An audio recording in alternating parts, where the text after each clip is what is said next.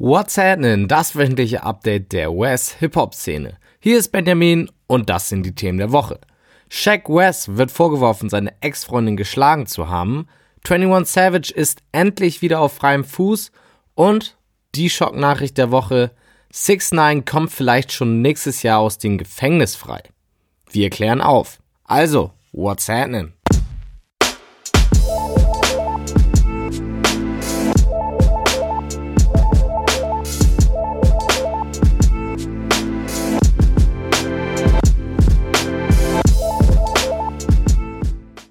Schon öfters habe ich berichtet, dass Shaq West vorgeworfen wird, seine Ex-Freundin Justine Sky geschlagen zu haben. Shaq hatte vorletzte Woche das erste Mal, nachdem Justine die Anschuldigung öffentlich gemacht hat, sich dazu geäußert und alles dementiert. Er will niemals eine Frau geschlagen haben, noch jemanden überfallen haben. Alles Sachen, die Justine vorwirft. Und unabhängig davon, ob das alles so stimmt, gibt es schlechte Entwicklungen in dem Fall für Wes. Zuerst hat Justine nämlich eine einstweilige Verfügung bekommen, dass Shaq sich ihr bis zum Gerichtstermin nicht mehr als 100 Fuß nähern darf. Das ist zu verkraften, aber dazu kommt, dass die amerikanische Fußballliga, die MLS, sich dazu entschieden hat, nicht mehr mit Shaq West zusammenzuarbeiten. Eigentlich sollte Shaq nämlich für die MLS Werbung machen, die Zusammenarbeit wird aufgrund der Vorwürfe jetzt aber nicht mehr fortgesetzt. Schuldig oder nicht schuldig, die Sache hat Shaq Wests Karriere auf jeden Fall schon mal geschadet. Kurz nach ihrem historischen Grammy-Gewinn, als erste Frau das beste Rap-Album zu haben, wurde es Cardi B zu viel und sie deaktivierte ihren Instagram-Account. Was war passiert? Nach ihrem Sieg kritisierten viele, dass Cardi B's Album nicht das beste Hip-Hop-Album des Jahres 2018 war. Eine Meinung, die wir sicherlich alle teilen. Zum einen, weil es sehr poplastig war, zum anderen, weil sie ihre Texte nicht selbst schreibt. Für Hip-Hop-Fans ist das natürlich ein No-Go und auch vor allem, weil durch ihre Nominierung Leute wie J. Cole oder eben J-Walk außen vor gelassen wurden. Etwas, was ich letzte Woche auch schon gesagt habe und was bei ihrer Nominierung in der Kategorie auch schon kritisiert wurde. Cardi ging diese Kritik aber jetzt allem Anschein nach zu weit. Sie postete eine Videoantwort an all die Hater auf Instagram. Sie hat sehr hart für ihr Album gearbeitet, unter anderem war sie während fast der ganzen Produktion und des Rollouts schwanger und hat den Grammy ihrer Meinung nach verdient.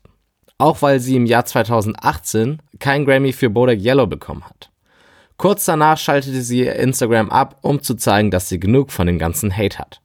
Zuspruch bekam sie von niemand geringeren als J. Cole, der sagte, dass Cardis Sieg sich anfühlt wie sein eigener Sieg und er auch nochmal betonte, dass wir, die Hip-Hop-Community, die Grammys nicht als Erfolgsmaß nehmen sollen. Klar, es ist schön, wenn man einen gewinnt, aber man braucht keinen, um erfolgreich zu sein. J. Cole selbst ist da das beste Beispiel.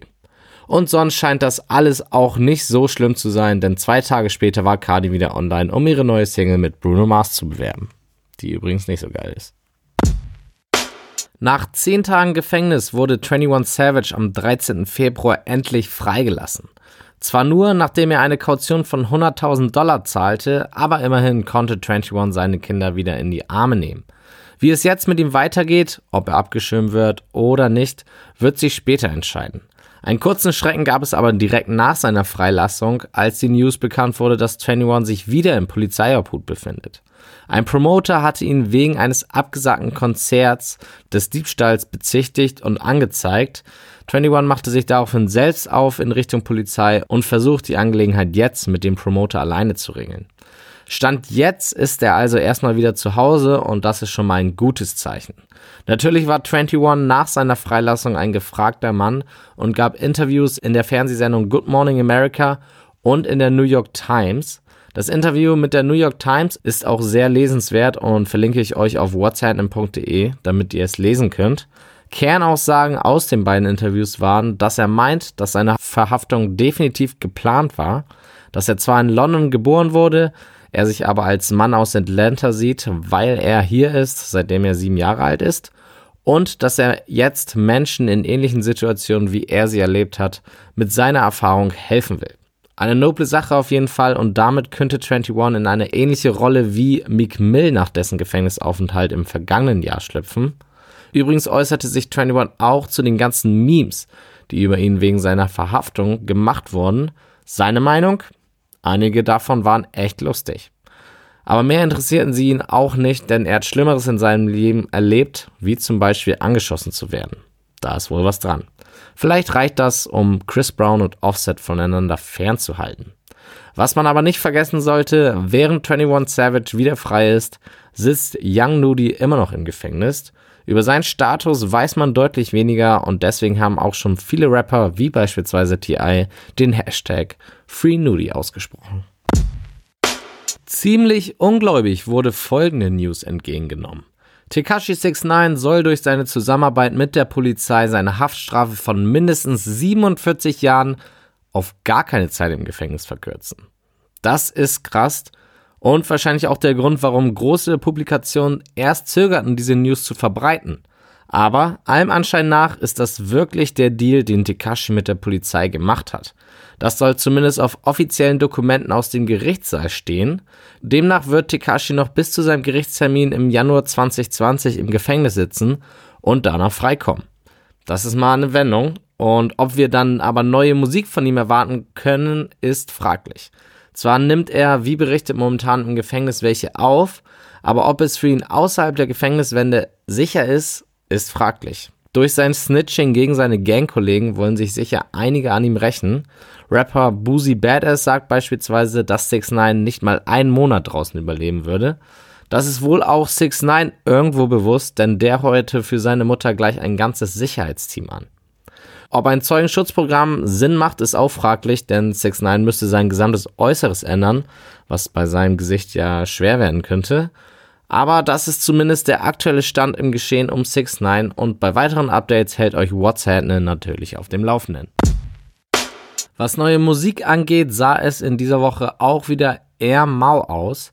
Am Mittwoch gab es ein Collabo-Tape von Burner und Mozzie namens Slimy Individuals. Der Grund, warum ich mir das Tape angehört habe, war ganz klar Mozzie. Dessen Album aus 2018, Gangland Landlord, fand ich nämlich richtig gut Hört euch das auf jeden Fall mal an.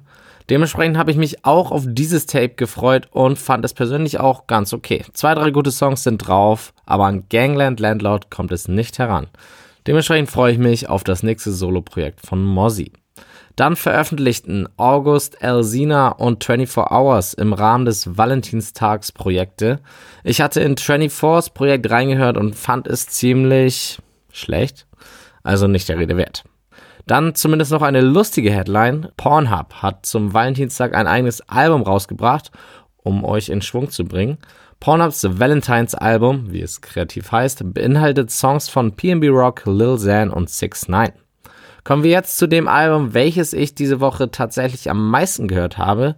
Und das ist Drakes Mixtape So Far Gone. Das ist diese Woche nämlich 10 Jahre alt geworden und Drake hat das gefeiert, indem er es zum ersten Mal auf Spotify releaste. Auch wenn es bereits vor einer Dekade erschien, so ist es meiner Meinung nach immer noch sehr gut und passt ins heutige Soundbild. Drake postete das Album, welches als sein persönlicher Durchbruch gilt, übrigens mit einem emotionalen Post, in dem er sich bei all seinen Weggefährten während des Mixtapes bedankte.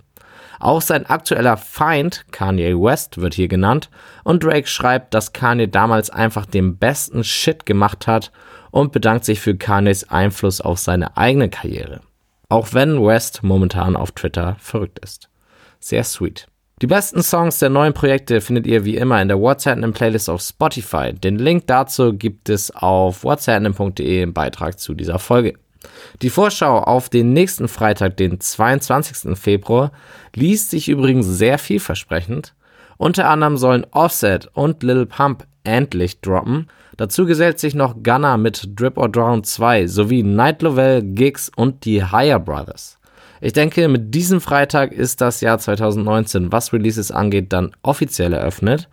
Und das war es auch noch nicht ganz mit neuer Musik. Natürlich wurden diese Woche auch noch neue Projekte angekündigt. Und das von niemand geringeren als Chance the Rapper. Sehr zu meiner persönlichen Freunde übrigens. Im Juli soll sein erstes offizielles Album kommen. Seine bisherigen Projekte waren ja alle nur Mixtapes. Er teaste auch direkt schon mal, dass sein erstes Album etwas Besonderes wird und mit keinem vorherigen Tape vergleichbar sein wird. Wir sind gespannt. Mit ähnlich viel Euphorie wurde die News gefeiert, dass das zweite Tape von Madlib und Freddie Gibbs so gut wie fertig ist und bald veröffentlicht wird.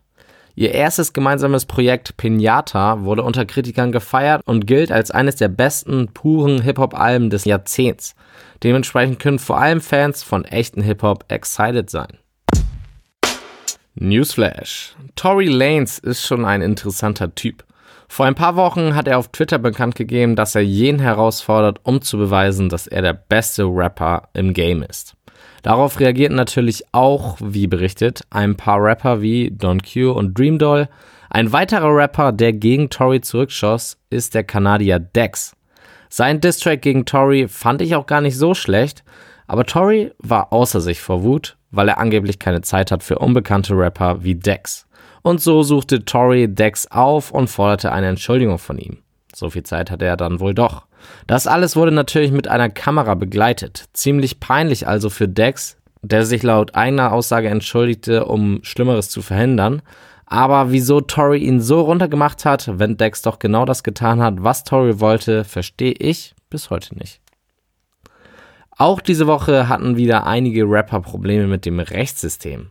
Zuerst wurde Youngboy Never Broke Again verhaftet, weil er sein Hotelzimmer nicht rechtzeitig verlassen wollte. Er forderte dann seine Freundin auf, das Hotelpersonal aus dem Raum zu bringen, was in einer kleinen Schlägerei endete. Dass NBA auch noch Drogen dabei hatte, wurde dann auf seine Strafe draufgerechnet. Nach einer Kautionszahlung ist er aber wieder auf freiem Fuß.